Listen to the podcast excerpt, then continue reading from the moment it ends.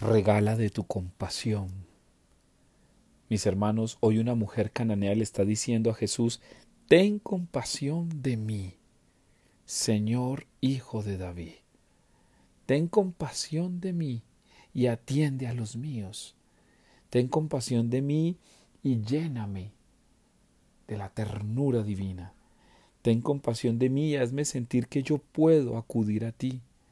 Ten compasión de mí socórreme.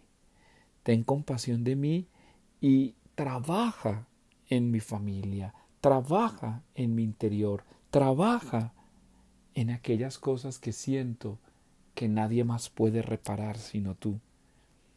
Mis hermanos, la compasión es un regalo del cielo. Y qué bueno que cada uno de nosotros puede crecer desde esa actitud de la compasión que cada uno de nosotros puede ser reconocido ante los demás como una mujer compasiva, como un hombre compasivo. Qué bueno que dijeran, me encanta que eres un ser compasivo. Si crees que te falta esa pasión del compadecerse, entonces trabájala al día de hoy. Que cada uno de nosotros pueda también dejar descrestado a Jesús y que Él nos pueda decir qué gran fe tienes, que se cumpla lo que deseas.